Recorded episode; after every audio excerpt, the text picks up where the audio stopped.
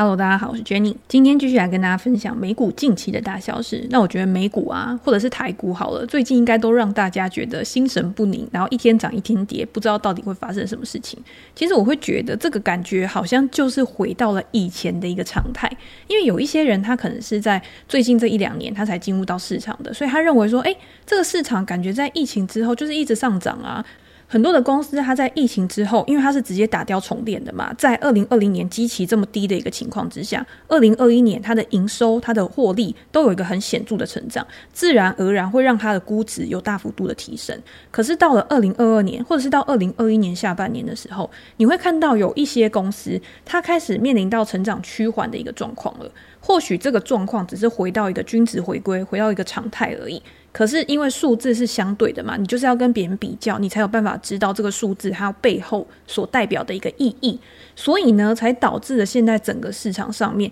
多空双方，我觉得算是一个非常激烈交战的时候。很多的大师，或者是你身边的朋友，好了，你只要讲出一个投资的想法，可能每一个人他都有不一样的想法，每一个人他都可以跟你争辩说，现在是空头啊，现在是多头啊，现在是什么样的状况，现在应该要逢低进场去抄底啊，或者是现在应该在场边观望之类的。如果今天没有一个自己的投资原则的话，我觉得多数人在这个时间点其实是会很混乱的。那也就像我昨天还是前天吧，我不是 po 了一张照片嘛，就说在今年开始啊，每一次的下跌，每一次的下跌，现在都不断的下探新的低点嘛。那在每一次的下跌反弹之后呢，抄底的人其实是越来越少的，甚至到六月的这个抄底，六月反而是你在反弹的时候，大家开始卖股票，大家开始不相信这个市场了，会觉得下半年开始就是要走一个衰退的格局。今年在经济成长率上面啊，消费者信心指数啊，这些每一个数据都告诉你未来的前景是非常悲观的时候，我觉得真的会很容易让人家缩手。但是缩手这件事情到底有没有错？我觉得也没有错，因为我们之前也有跟大家讲嘛，今天在波动的时刻，在大盘很震荡的时候。适时的保留一点现金在口袋里面，以便你未来可以做更弹性的运用。我觉得这是可以的。很多人都告诉你说，哦，如果你今天现金在手上很多的话，你在未来你就赚不到上涨的一个收益，因为你永远没有办法去猜头摸底。但是我觉得你有一部分的资金是在市场里面，可是一部分的资金是你完全没有去用的，然后你放在那边，我觉得这个时候是可以保护你的心情，变得比较平静，去面对未来的盘势。所以我也蛮建议大家，就是如果你有一套你自己的方法的话，不太需要去听别人怎么讲，很多的事情只要去当做参考就好了。那我最近其实也分享蛮多跟避险基金经理人啊，譬如说之前的塞斯卡阿曼，或者是最近我有跟大家分享一篇新闻，就是 howmarkes 他在接受《金融时报》的专访的时候，他就说他现在的心态是转趋比较积极的嘛。那我在分享了之后呢，其实我觉得还蛮有趣的一件事情，就是有一位读者他就私讯我，他就说：“真的有看对的波段大师吗？”那今天当然不只是 Howard Marks 啊，很多的大师他都会一直不断的出来说，他觉得现在经济状况是怎么样啊？他觉得现在股市是高点还是低点啊？之后可能会跌到几千点啊？比如说 S M P 五百他就说会跌到三千两百点啊、三千点啊，这么多的一个说法，到底谁对谁错？谁是准的啊？谁是不准的啊？就像之前的 K C 五大家还记不记得在去年的时候，那个时候虽然说他是看多市场的，他对于整个大盘是非常的乐观，然后说他那些创新类股啊，在未来会给他提供五年非常大的一个年化报酬率啊，会让他赚很多啊，这种言论。可是后来事实证明，就是现在的创新类股，现在这些高成长股，它还是处在一个非常疲弱的一个状况嘛。但是他有一件事情讲对了，他在之前的每一个月的这个影片里面呢，YouTube 的影片，他就有跟大家讲说，他发现美国的存货其实是一直不断的在增加的，在这样子的一个情况之下，其实是不利于这些存货大增的类股它的一个后续表现。所以他自己是不会去投资这样子一个类股的。那这个是他在那个时候的说法嘛？可是大家关注他的只有他手上持有的股票而已，大家不会去把它延伸到说，哦，那这些股票可能有哪些？那最近有很多的零售类股是不是就跑出来？他就说，诶，我们现在的存货非常多啊，因为之前供应链的问题啊，之后存货如果消不掉的话，可能就会去降价出售。这个在我们之前的 podcast 里面呢，我已经忘记是哪一集了。反正那时候我们讲 Walmart 财报的时候就有讲到。沃尔玛那个时候就说呢，因为他们怕他们的消费者来店里面的时候买不到他们想要的东西。那零售是非常竞争的一个产业嘛，你今天在我这边买不到，你可能就跑到别的零售商去了。那你跑到别的零售商去之后呢，你在未来还有没有可能再回来？所以他们为了解决这样子一个事情，因为转换成本是很低的。那我今天不管怎么样，我就要去充足我的货架嘛，让今天不管什么时候有人来，什么样的人来，他都可以买到他想要的一个产品。可是没想到呢，现在这个消费的状况可能没有预期想的那么好而已。所以他说这个存货呢，可能需要非常久的一段时间才能把它销掉。那如果今天去降价出售的话，可能又会影响到这些公司它的一个价格。这我们等下可以再来讨论一下。所以，我们回到 Cathy Wood，他讲的东西到底是对还是不对？我觉得这种东西我们没有办法以结果论来看。就是如果你今天跟他的投资哲学是完全不一样的，你就会觉得他讲的都是屁话。反正我看的就是你的结果，你的 ARK 基金现在就是烂到爆，所以呢，我就觉得你这个人就投资策略完全是 NG 的。但是我也会觉得这样子对 Cathy Wood 来说，这样的评断对他有一点不太公平啦。因为我觉得他整体的一个逻辑思考，我觉得是没有太大的问题的，只是你今天。你对的想法，或者是你有很有逻辑架构的一个想法去做执行的时候，不见得会得到你想要的一个结果。这个是我们在做投资的时候一定都会遇到的事情，就是你的想法跟实际出来发生的事情，并不一定是百分之百完全是准确的。但是我们在做投资的时候，我们就是针对各种不同的可能性去做选择。当我们觉得我们挑到一个我们觉得最有可能性的去做的时候，那当然有可能会成功，当然有可能会失败。所以我觉得这个问题就是刚刚那个读者的问题。还是说真的有看对的波段大师吗？我觉得这个问题啊，很值得拿来讨论的原因，是因为。我觉得看对跟看错，真的不要以结果来论。当然，如果有一个很长时间的绩效可以去证明的话，我觉得这是另当别论。但是因为 ARK 它还没有一个这么长时间的绩效嘛，所以我觉得你今天如果直接用现在这个结果去论断 ARK 的话，我觉得是有一点不公平。那我们要怎么样去看？我觉得还是要去搭配每一个人他的策略，或者是你今天你的策略跟你的想法，你要怎么样去做一个反省，然后跟修正。我觉得这个才是我们从现在的市场里面需要去学习的一个事情。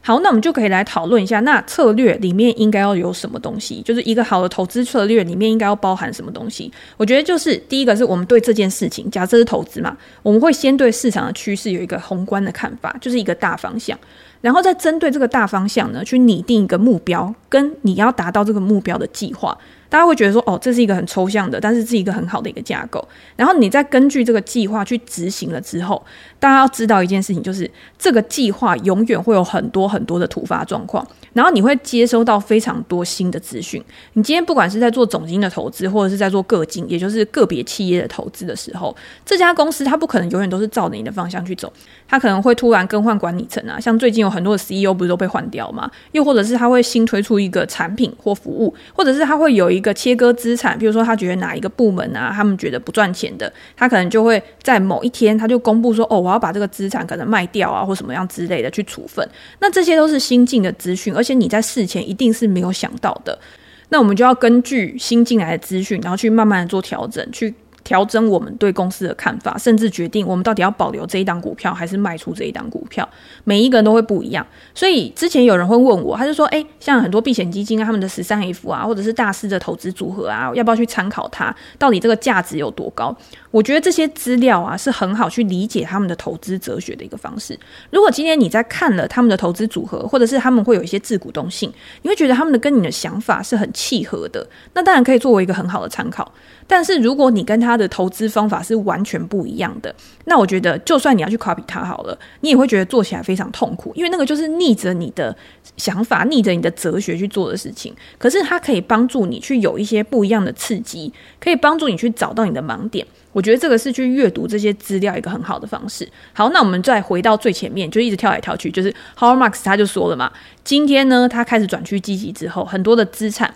他觉得相对于半年前，相对于一年前都很便宜了，所以他开始去购买这些他认为被低估或者是有潜在价值的资产。如果未来这些资产的价格它持续的在下跌的话，他们也会购买更多。这一点呢，其实跟塞斯卡曼一样。就是大家可以去听前两集的塞斯卡阿曼的一个访谈，因为他们两个都是价值投资人嘛，所以他们都是在找那种被低估的资产，他们不会去跟着大盘、跟着整个市场的氛围去做追高的一个动作。所以当他们认为一项资产有价值的时候，当一项资产具有安全边际，安全边际就是这个东西的价格低于他们所计算出来的一个内在价值。而且大家要知道，如果大家有看过证券分析啊，还是安全边际那那书里面，他就有讲，他就说这个所谓的内在价值，它不是一个绝对的数字而已，就不是告诉你说一百就是一百，一百五就是一百，它是一个价格的区间，你没有办法去做非常精准的一个数字，但是呢，你可以知道哦，大概在哪边。就会是一个比较可以去介入的，就像巴菲特已经有讲过嘛，他说你不用看一个胖子站上体重计，你也会知道他很胖那个意思，你根本就不需要知道这个胖子他到底几公斤。所以在买入这个资产之后呢，非常有可能这个资产还是会跟着整个大盘、整个后市一起去下跌的。但是就是你对这家公司，你对这项资产，你就是要有很精密的研究，你要花很多的时间、花很多的精神去了解这项资产。好，那像素资本就是 h o r m a x 的公司呢，它就是以债券交易为主的嘛，所以它当然着重的就是在债券交易这一块，譬如说一些高收益债啊、抵押贷款啊这些东西。大家可以看到最近的高收益债呢，其实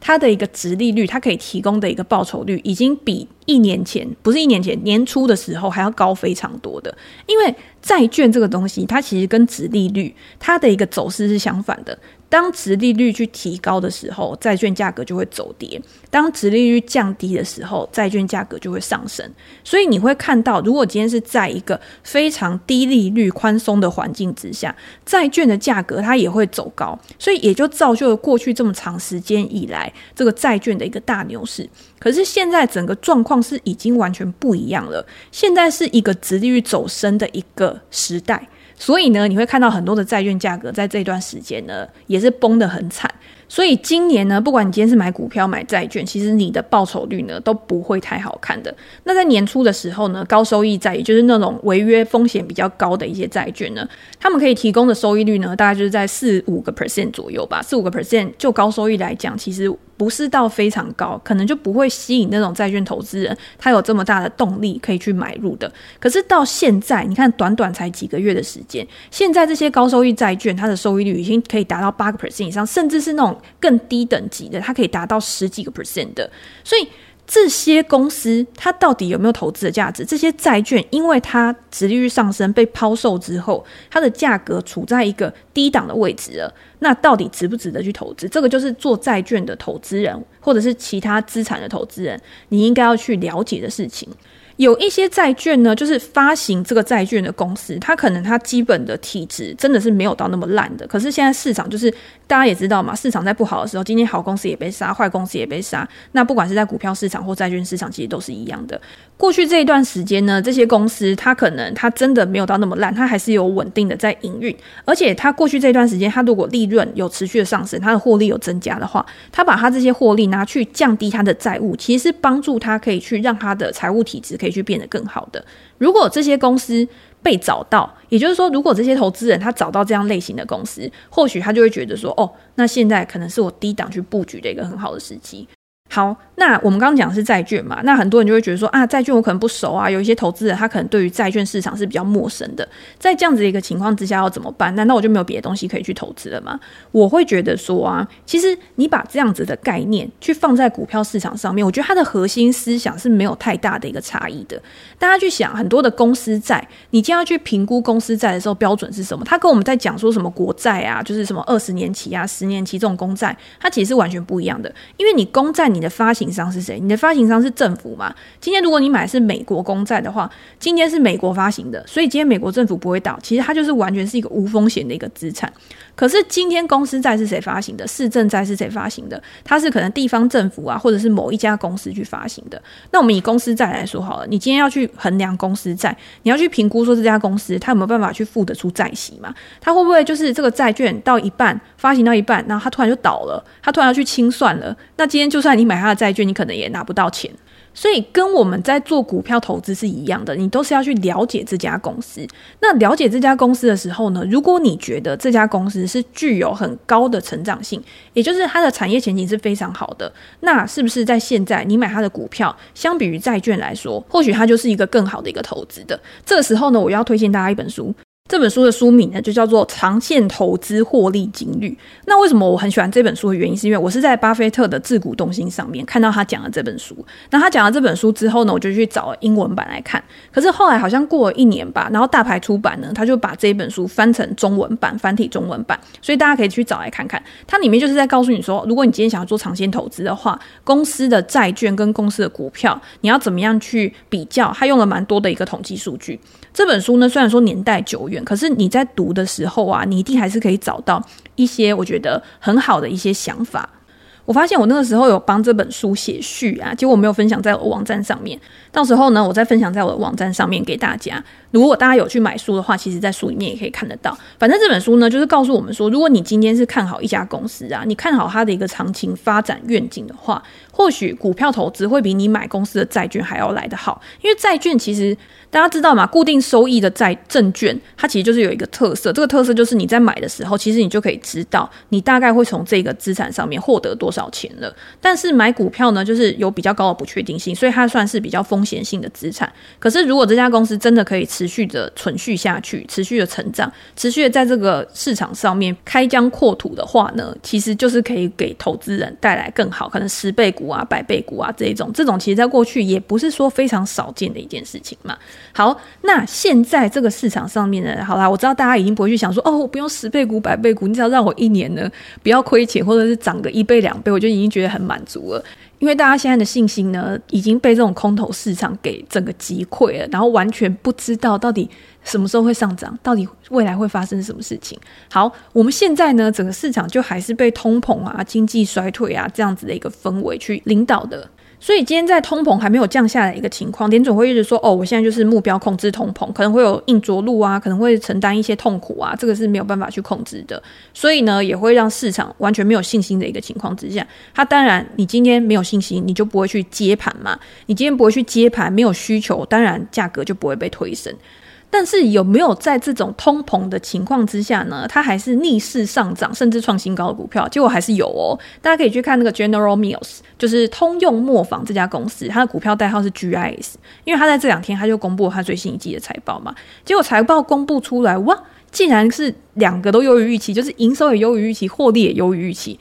它的营收比去年成长了大概八个 percent 左右，然后每股盈余呢，经调整后，因为它有去做一些它。比较不赚钱的一个业务的切割嘛，反正经调整后的一个每股盈余呢，也比去年同期成长二十三个 percent，有机成长，有机成长就是我不是靠那种并购啊，就是额外的收益，然后来创造成长的，单纯以我本业的一个成长呢。也比去年同期成长了十三个 percent，所以市场对于这个通用模坊呢，它是非常的乐观的。我不知道大家知不知道这家公司，可是你一定知道它旗下的品牌，譬如说像 Häagen-Dazs 冰淇淋，或者是像绿巨人啊，或者是有一个燕麦棒品牌，我不知道大家不知道绿色 Costco 有卖的那个，我也超喜欢吃的，而且超甜。然后呢，这些都是它旗下的一个品牌，所以它旗下是有非常多那种包装食品类的。那包装食品大家都知道嘛，就是在这段时间呢，因为你出去外食的几率。可能比较少了，又或者是因为外食的成本提高了，所以你就比较常在家里面煮，你就会需要去买它的一个产品，你对它这个产品的需求可能就会上升。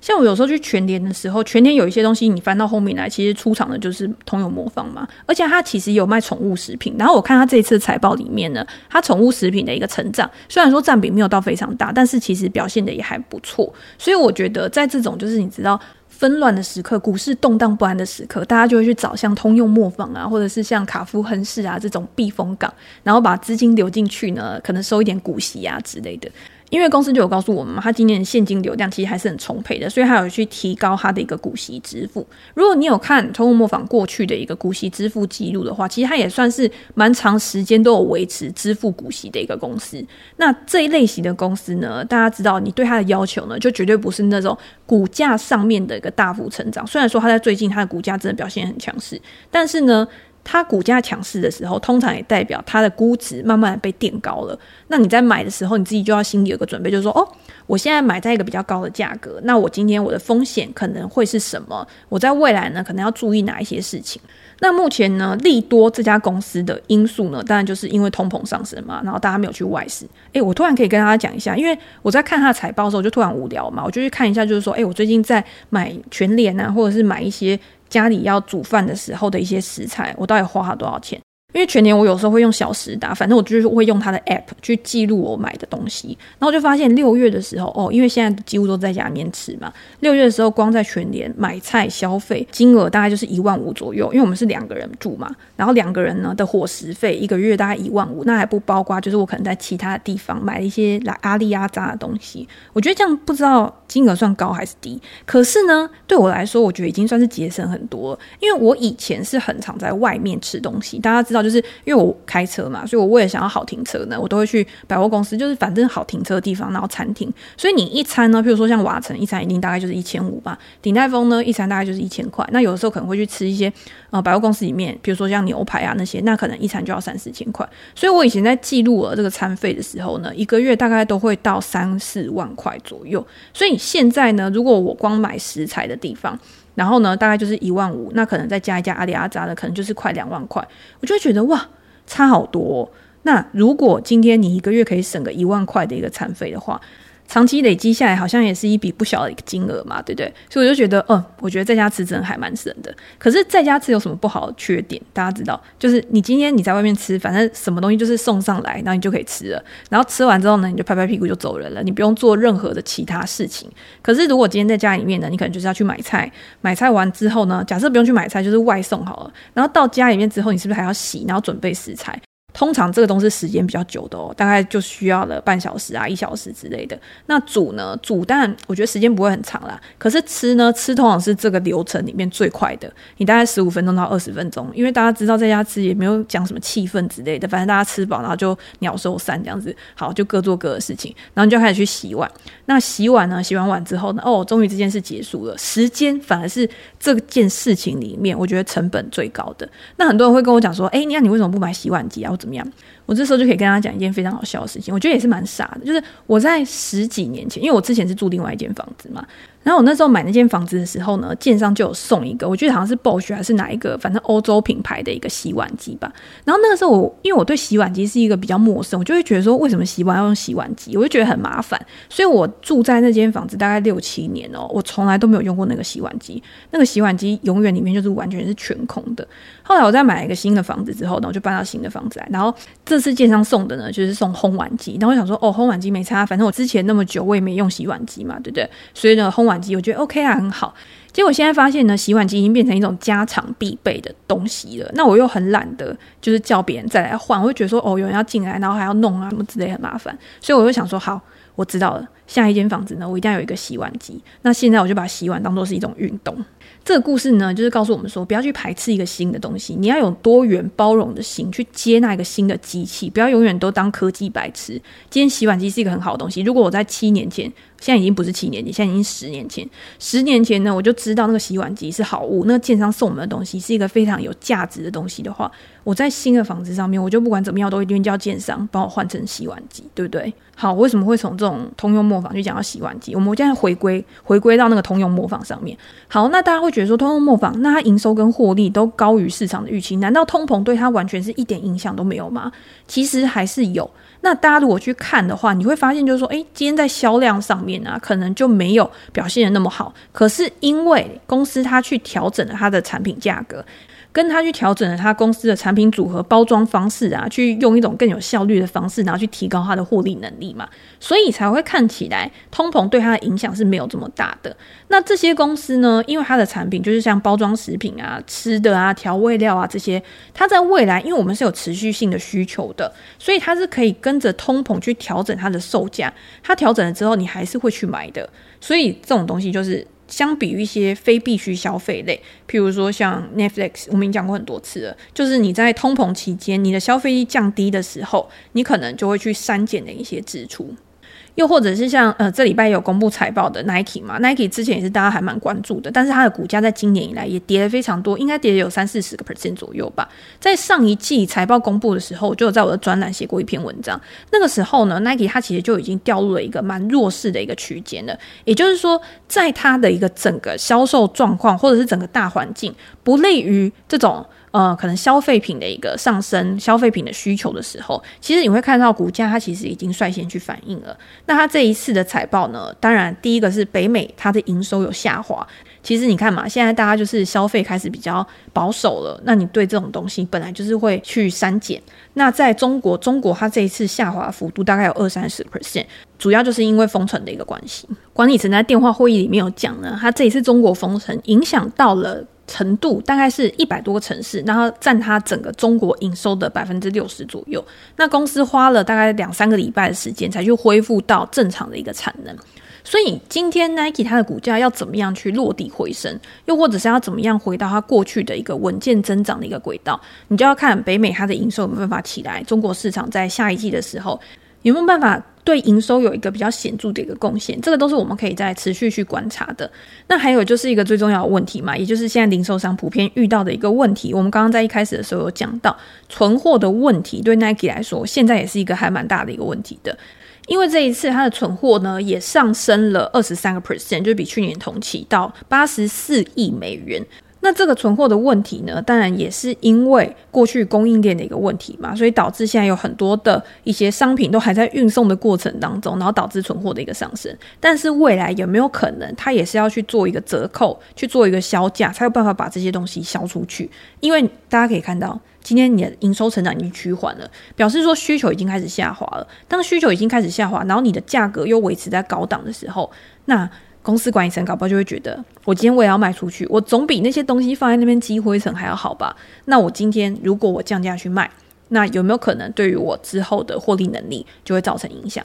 不过我们讲了那么多，其实我觉得大家有的时候啊，对于这些公司它当前的一个营运状况，我觉得也不用到就是太过悲观，因为大家知道这种经济循环的东西，它本来就是一而再再而三的不断的去重演。今天不要说像 Nike 好了，像 Walmart 啊，或者是 Target 啊这些零售商，它在过去难道它没有经历过景气循环吗？这些公司它都是有很长的一个营运记录的一个表现。在他们真的遇到这种逆风啊，在他们真的遇到这种困难的时候，考验的第一个当然就是管理层的一个决策嘛。他在现在要怎么样做出伤害最小，然后又可以为公司长远的一个目标做好规划的一些决策。那第二个呢，就是看整个市场到底要怎么样才可以回到就是过去慢慢的重新稳健向上的一个水准。因为毕竟前两年它给这个市场带来的不管是冲击，不管带来的是这种飙涨的速度，都是前所未有的。所以在现阶段呢，我觉得市场。上面当然会有很多不一样的一个杂音，我觉得还是回到我们最初讲的啦，就是